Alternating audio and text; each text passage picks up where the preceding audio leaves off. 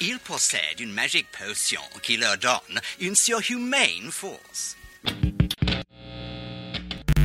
La chatte, la chatte, Kira, la chatte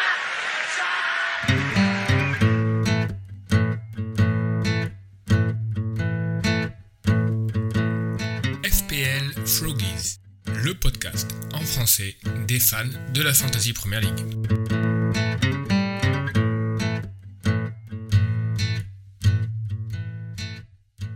Salut à tous, épisode 3 de la saison 4 des FPL Froggies. Je suis Benjamin, ravi de vous retrouver. Je suis seul au micro cette semaine de nouveau, mais Romain sera là avec nous à distance, comme la semaine dernière, euh, via des questions que nos euh, auditeurs euh, ont formulées sur Twitter à son égard, et puis quelques, quelques questions que je lui ai réservées également.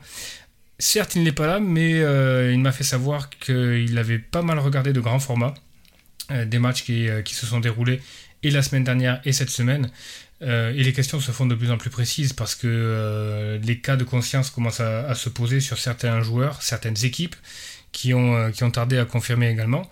Donc on va faire un petit tour d'horizon très rapide de, de, la Game Week qui vient de s'écouler avec plusieurs enseignements. Déjà Brentford qui, qui confirme, qui n'a pas trop l'air de souffrir de, de l'absence de, de Tony, même s'ils ont un calendrier favorable. En tout cas, Mbeumo continue à empiler les, les, points, à la faveur certes de, de penalty, mais ça fait partie du, jeu, et puis, euh, et puis un but à, à, la dernière minute qui lui, euh, qui lui assure les, bonus, et puis euh, un méga haul. On a euh, Brighton qui, qui confirme également 8 buts en 2 matchs, meilleure attaque du championnat pour l'instant. C'était prévu, les points sont un petit peu dilués parmi, les, parmi les, joueurs offensifs, Mitoma, March, euh, il n'empêche que euh, même s'ils sont dilués avec 8, buts, avec 8 buts, ça permet un peu à, tous les joueurs d'accumuler les points. Le fait marquant du match étant euh, le bench de Jao Pedro, avec des déclarations de deux Herbie qui sont pas forcément rassurantes sur, le, reste de, la saison et en tout cas les prochaines échéances. On a également deux équipes qui se sont bien relevées, Liverpool qui, sans faire un match hyper convaincant, arrive à, à battre euh, Bournemouth avec euh, Diogo Jota, qui, euh, là, là, bien joué aux, personnes qui ont eu le qui ont eu le courage de prendre Diogo Jota. C'est sûr qu'il n'est pas super nailed, mais on sait qu'il c'est un joueur qui poste probablement les meilleures stats quand on le ramène au nombre de, minutes jouées. Donc vraiment très intéressant. Et puis on a les, on a les Spurs aussi qui, qui ont battu Manchester United. Euh, Est-ce qu'il faut conférer à cette rencontre et à cette opposition beaucoup d'enseignements à voir? Euh, Bon, quand même, les Spurs ont été largement dominés euh, via cette rencontre. Il n'empêche que savoir gagner en étant dominé, c'est quelque chose qu'ils ne savaient pas faire ces dernières années, donc ça peut représenter aussi un déclic. Et puis on a, on a Chelsea qui, qui perd à West Ham, malgré un bon match, en tout cas un meilleur match de West Ham. Et là, c'est un petit peu l'inverse. Chelsea n'arrive pas à gagner en, en, ayant le ballon, en créant des occasions. Donc ça va aussi poser un problème, même si là, pareil, le calendrier euh, euh, s'avère particulièrement euh, favorable pour Chelsea. Donc il, faudra, il faudra suivre ça. On a Aston Villa également, qui, pour les honneurs de Watkins, 4-0 contre Everton. Alors est-ce que c'est Aston Villa qui est particulièrement bien en place ou Everton qui est particulièrement mauvais? Je pense que c'est un peu des deux. Aston Villa, c'est une équipe qui arrive un petit peu à maturité là sous Emery, donc il faudra très clairement suivre euh, ce qui va se passer côté, côté Villa. Et Everton, euh, probablement un peu dans la continuité de ce qu'a été les deux dernières années, c'est-à-dire euh, une équipe qui, qui, subit beaucoup, qui a du mal à créer, qui n'est pas portée par un joueur euh, emblématique. Donc ça sent, ça sent la, la, saison galère pour, pour Everton le côté symptomatique de, de la blessure de, Calvert-Lewin qui se blesse à la joue, euh, c'est un, peu, un peu une blague à son, à son retour. Quand j'ai vu la blessure, je me suis dit, bon, euh, il est encore blessé, il s'est encore claqué euh, aux blessures précédentes, mais non, c'est encore un nouveau truc. Donc c'est vraiment, ça sent, ça sent la loose côté, côté Everton. Et puis on a la, victoire d'Arsenal qui confirme à Crystal Palace. Pareil, Arsenal, c'est un profil qui, euh, ressemble à un champion. Ça, sait gagner petit, 1-0 à Crystal Palace avec un penalty. Ça, c'est intéressant aussi pour Arsenal en tout cas. Un peu moins au niveau FPL. D'autant que la surprise du chef, c'était que euh, sur ce match-là, Euh, Odegaard prend le penalty à la place de Saka. Il est possible que ce soit que le fait d'un match, mais à suivre parce que Saka sans les penalties, ça va rendre l'asset un petit peu cher probablement. On verra ça un peu plus tard. Mais en tout cas, là, les deux, euh, les deux enseignements un petit peu pressants, et c'est euh, la première question que, que nos auditeurs ont, ont posé à Romain. Que faire de nos assets de Chelsea et de United?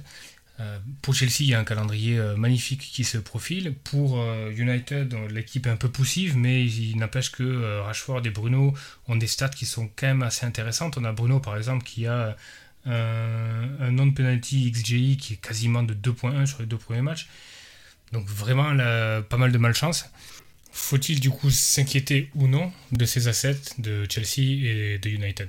Alors, inquiétude, je ne sais pas, car il faut, il faut, il faut s'interroger, il faut, il faut observer ce qui va se passer dans les prochains matchs. Mais euh, je dirais pas, il faut être inquiet, il faut être euh, attentif. Euh, de toute manière, on a des fixtures très favorables pour Manchester United et Chelsea euh, cette, cette game week. donc, on a le temps, on a le luxe d'observer un petit peu plus. Après, pour aller un peu plus dans le détail, sur Manchester United, il semble qu'il y a un vrai problème avec Rashford en, en buteur. Il a toujours été plus efficace sur la gauche. Et on a aussi le souci de Bruno et Mand qui se marchent un peu sur les pieds en jouant dans la même zone. S'il n'y a pas rapidement un neuf opérationnel à United, plus une clarification des positions au milieu de terrain, euh, je serais assez pour euh, trader rapidement les, les assets de United, même chaud, euh, Rashford, Bruno chaud. Euh, mais euh, ça peut très rapidement aussi se mettre dans l'ordre. Donc il faut vraiment observer. Sur Chelsea, c'est un peu différent. Chelsea a bien joué malgré la, la grosse défaite de West Ham. Ils ont énormément d'occasions. Ça va finir par rentrer pour Nico Jackson. Euh, donc euh, je suis pas inquiet. Après il va falloir que il va falloir avoir des certitudes de jeu assez rapidement aussi, mais il y a, y a, pas d'inquiétude. Bon, il y a toujours le problème de Chilwell. Euh, ça peut ça peut casser du jour au lendemain, mais c'est le jeu. Hein. Je pense que toutes les tous les joueurs qui ont sélectionné Chilwell le savent très bien. Là, c'est intéressant contre l'automne, mais euh, est-ce qu'il a été sorti pour fatigue ou pour euh, problème euh, physique Ça, c'est à voir. Donc, à essayer de décrypter la, la conférence de de Pochettino à ce sujet. La deuxième question que j'ai souhaité poser à Romain, c'est un peu consécutif à, à la méforme entre guillemets de, United avec deux assets, euh, mid-price au milieu, Rashford et Bruno Fernandez, et potentiellement la méforme entre guillemets aussi de Salah qui coûte pas mal d'argent, qui a deux returns modestes en, deux matchs, même si on sent qu'il y a du potentiel, ça reste Salah. Hein. mais vendre et downgrade un, milieu, ça, ça ouvre une nouvelle possibilité au milieu et euh, ça génère du cash pour devant aussi. Et avec euh, Jao Pedro qui a été bench euh, par deux Herbie, est-ce que il n'y a pas la possibilité d'aller chercher les points là où ils sont et probablement du côté de Man City parce qu'on sait que Man City aime claquer énormément de buts. Donc est-ce que c'est pas le moment d'aller sur Foden, encore le cas Foden qui revient, et pourquoi pas Alvarez euh, parce qu'il y a pas mal de blessés euh, côté City. Euh, il y a le transfert de Paqueta qui a complètement capoté. Il va bien falloir qu'il y ait de la création à un moment donné autour de Haaland. Donc est-ce que Foden et Alvarez deviennent de vraies bonnes alternatives, surtout que le calendrier de, Man City est plutôt favorable? Foden a impressionné tout le monde à la création sur, sur le deuxième match. Je pense que prendre des responsabilités en l'absence de KDB va le faire euh, step up, euh, progresser en tant que en tant que footballeur, mais c'est pas sûr qu'il gagne beaucoup en production FPL. Il va gagner des minutes, c'est sûr. Euh, par contre, peut-être qu'il aura moins de XG involvement par 4 per 90 per 90 minutes. Il va être moins efficace par par temps de jeu, mais il va jouer plus moi, je vais pas, euh, je vais, je vais pas aller sur Foden. Euh, c'est peut-être une erreur, mais pour le moment, je pense qu'il y a d'autres options plus intéressantes au milieu de terrain. Alvarez, il est clairement intéressant hein, sur euh, sur les attaquants. c'est très très intéressant. Après, ça pour moi qui aime bien jouer à trois attaquants, c'est il va falloir aller rapidement dessus, je pense. Mais je ne sais pas si je peut-être que sur une éventuelle wildcard, je serais plutôt sur un 3-5-2 sans Alvarez du coup. mais donc pour moi, ce sont deux options intéressantes, mais c'est pas des options des joueurs euh, pour lesquels j'ai un vrai, euh, une vraie crainte euh, de ne pas les avoir. Pas de gros fear factor pour moi, mais intéressant. On a également une question qui nous a été posée concernant les gardiens. Alors c'est une question qui revient souvent tout au long de l'année dans les saisons FPL. Est-ce que le gardien est un poste sur lequel il faut cramer un transfert, voire faire un moins 4 Ou alors est-ce qu'il faut attendre le spot pour avoir, quand on a deux free transferts ou alors une wildcard pour vraiment faire un changement de gardien? Est-ce que c'est un poste qui euh, offre assez de plafond pour justifier une telle dépense? Alors là, on a le cas parce qu'on a Pickford qui était dans pas mal de drafts, qui euh, vraiment sous-performe. On n'a pas non plus de gardiens qui, euh, à contrario, font des méga halls. Donc est-ce que ça vaut le coup de réserver un transfert, un changement de gardien? Ma règle, ma règle de base, c'est de ne pas utiliser de transfert pour les gardiens. Là, on est en présence d'un gardien et d'une équipe sur lesquels Everton, si on parle par exemple de Pickford, euh, sur lesquels il fallait pas miser. Personnellement, j'ai misé dessus, je suis pas le seul. J'ai même doublé avec Tarkovsky. C'est c'est très mauvais au final.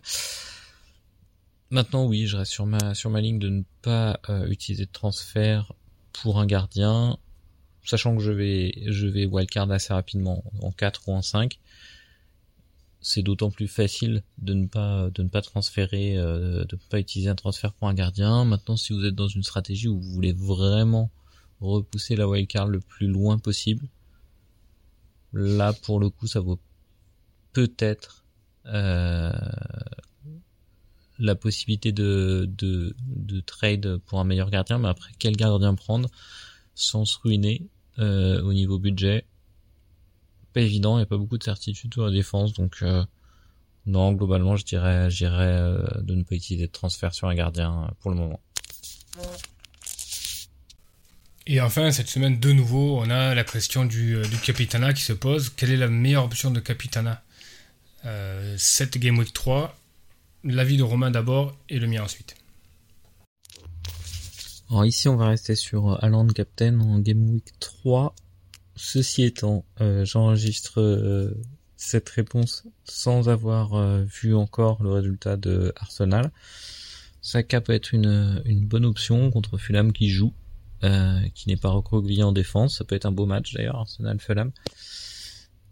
Donc Saka à surveiller. également Chilwell contre Luton si on a si on a vraiment une réponse très très rassurante sur sa participation sans sans aucune sans aucun doute. Ça, ça peut être intéressant, mais euh, donc euh, je dirais Haaland loin devant comme option. Deuxième Saka, troisième Chilwell. Ouais, probablement Haaland, euh, meilleure option encore cette semaine. match et déplacement à Sheffield. Il n'a pas été brillant contre, contre Newcastle. Je pense qu'il aura quand même à cœur de se rattraper parce qu'il a eu quand même pas mal d'occasions. Il n'a pas l'air de trop souffrir de l'absence de, de, KDB. Foden, Alvarez sont là pour pour euh, lui filer des ballons. A priori, Bernardo Silva reviendrait également euh, cette semaine, donc à surveiller. L'autre option euh, assez évidente et très très bonne, c'est Mbeumo contre, contre Crystal Palace. Bah, il a, il a les 90 minutes, il a les penalties. Donc très clairement une option. L'autre option, c'est à Chelsea, c'est Chilwell, effectivement attention quand même, Chilwell est quand même sorti euh, à la 60e minute au match précédent, donc est-ce qu'il y avait de la fatigue musculaire? Est-ce que tactiquement il est, euh, il est susceptible de sortir avant, 50, euh, avant 60 minutes Quand il s'agit de mettre le brassard de capitaine, c'est quand même problématique de se poser ces, questions-là sur le temps de jeu. Donc ça, c'est quand même compliqué. côté Arsenal, toutes les options sont bonnes et Fulham me semble quand même je suis pas trop d'accord avec, euh, avec Romain. ça, va être ouvert, certes, mais je, ne vois pas Fulham très fort cette année. Je pense que leur prépa était, était mauvaise. Il y a eu le cas euh, Mitrovic qui est en train d'être réglé, mais ça n'a pas été idéal. Le problème d'Arsenal sur ce match-là, c'est que c'est difficile de donner le brassard à, un gars en particulier parce que les points peuvent venir de partout. Avant, on avait l'assurance que Saka aurait les pénalties. Ben là, il n'y a plus les pénalties. Donc, en tout cas, il y, y, a un point d'interrogation. Ben, la même chose s'applique à Odegaard. Peut-être qu'il a les pénaux, peut-être pas. En tout cas, Odegaard, Saka sont des bonnes options, clairement. Et je pense qu'on euh, peut rajouter euh, Bruno et, euh, Rashford, hein, monsieur, contre Nottingham Forest. Les chiffres sont là. United a besoin d'un match référence.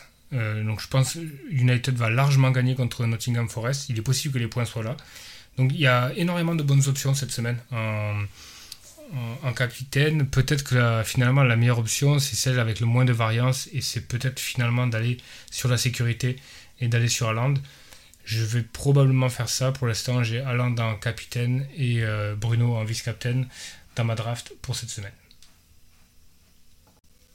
Voilà, c'est la fin de ce podcast. Merci euh, de nous avoir écoutés. On reviendra sur un format classique très bientôt avec euh, Romain qui, qui revient dans, dans, les prochains jours. Et on fera un bilan vraiment détaillé de ces 3-4 premières journées. Euh, sachant que euh, Romain et moi avions prévu dès le départ de Wildcard dans 5, donc on va voir si on s'y tient ou pas. Mais euh, on fera un épisode assez costaud sur, sur ces premières Game Week à venir très bientôt donc. Bonne semaine à tous et bon match. On se retrouve la semaine prochaine. Salut